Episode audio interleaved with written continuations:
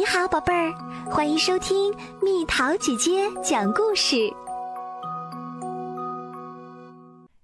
拯救加农炮历险记》。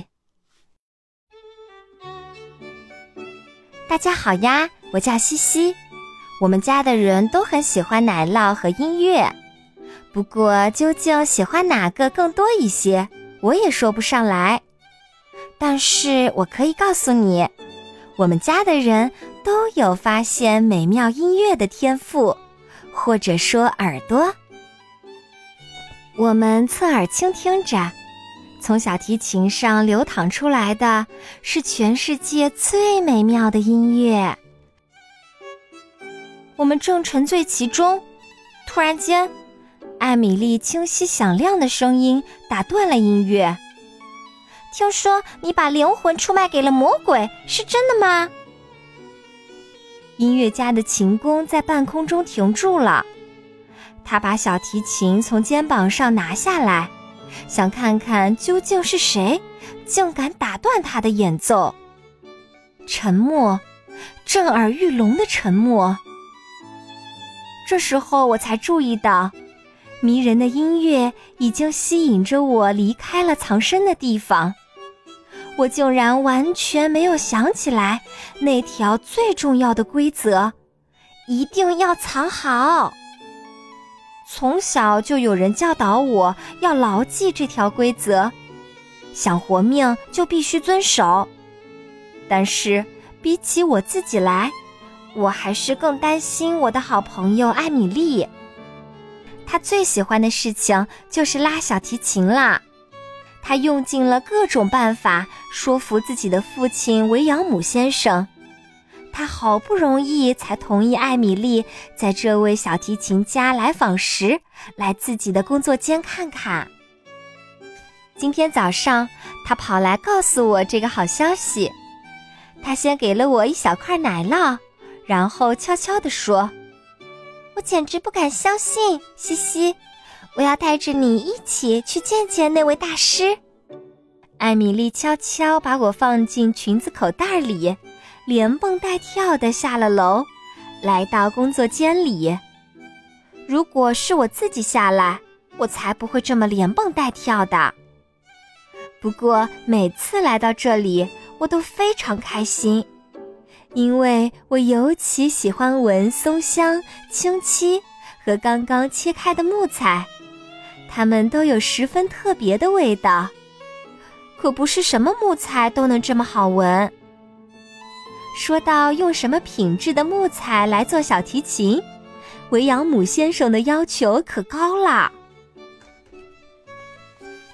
尽管时间还很早。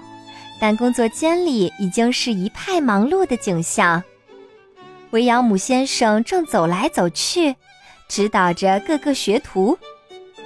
整个巴黎最好的制琴师都在这里工作过，跟让巴蒂斯特·维扬姆先生学习制琴。小心点儿，加斯东，那块纸板得放在正中间。弗朗索瓦。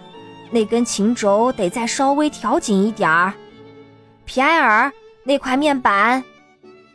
就在这时，门铃响了，我们都屏住了呼吸，期待的一刻终于来了。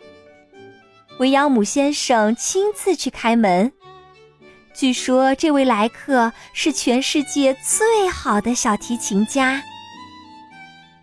看了他一眼。我就开始全身颤抖起来。他又高又瘦，鹰钩鼻，头发又黑又长，缠成一团。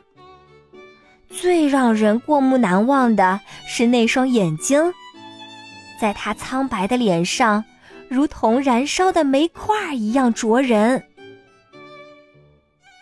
亲爱的，让巴蒂斯特先生，我的小提琴怎么样了？您修好了吗，大师呀？您这把琴，我像照料亲生儿子一样照料着它。您看看，随便拉个您喜欢的曲子吧，您会发现这把琴现在堪称完美。维扬姆先生一边回答，一边小心翼翼地把那把小提琴交给了它的主人。我最珍爱的加农炮啊，没有你的这些天，我都不知道是怎么过来的。没有一把小提琴能够取代你。大师一边爱抚着小提琴，一边说道。随后，他把这把琴夹在下巴底下，开始调音。魔法就是这个时候开始出现的，直到艾米丽用她那个莽撞的问题打破了一切幻境。听说你把灵魂出卖给了魔鬼，是真的吗？为了让艾米丽不被爸爸狠狠责罚一顿，我必须做点什么。为转移大家的注意力，我从他口袋里跳了出来。这么做的效果一直很好，因为只要有人看到我，混乱就会随之而来。其实我一直都觉得挺奇怪，小小如我，怎么会对人类有那么大的影响力？我一向都能很快溜走，但今天计划出了点岔子。加斯东动作很快，马上就向我扑了过来，我都能听到他的手向我忽闪过来的风声。这时候，突然传来一声揪心的尖叫，他听到后愣了一下，是小提琴家。加斯东挤得他差点跌倒，在他倒下去的时候，那把小提琴飞向了空中。就像在慢放镜头中那样，我们全都眼睁睁地看着加农炮一头撞向地面。但就在它马上要摔成无数碎片之前，奇迹发生了。艾米丽竟然在半空中接住了它。我趁乱躲进墙上的一条缝隙中。在那里亲眼看到了这难以置信的一幕如何收场。大师走向艾米丽，双手接过小提琴，对我的这位朋友说道：“小姐，我知道有人传言我跟魔鬼勾结，签了什么契约，那些闲言碎语我一点都不在乎。”但是，既然你救下了我最珍贵的宝贝，让他幸免于难，我可以坦诚地回答你：我的灵魂确实不属于自己，而是属于音乐。我为音乐而生，在我生命里的每一分钟，也都是为音乐而活着。其他所有事情，对我而言。都没有任何意义。人们嫉妒我的天分和我的音乐技艺，但是请相信我，我也为这些天分和技艺付出了非常高的代价。随后，他沉默了，他忘了身边的所有事情，重新开始演奏那把珍贵的加农炮。就好像世界上的一切都不存在了一样。看到这样的结局，我很欣慰。我的朋友艾米丽险些要被爸爸狠狠训斥一顿，但最后逃过一劫，还成了拯救加农炮的英雄。可以说，这里面也有我的一份功劳。不过呢。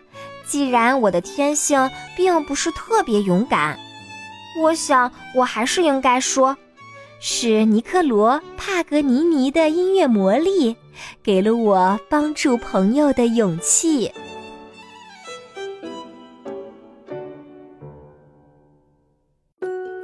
好了，宝贝儿，今天的故事就讲到这里。如果想和蜜桃姐姐聊天，可以在微信公众号搜索“蜜桃姐姐”。关注我，在每天的故事评论区留下你想说的话哦。晚安。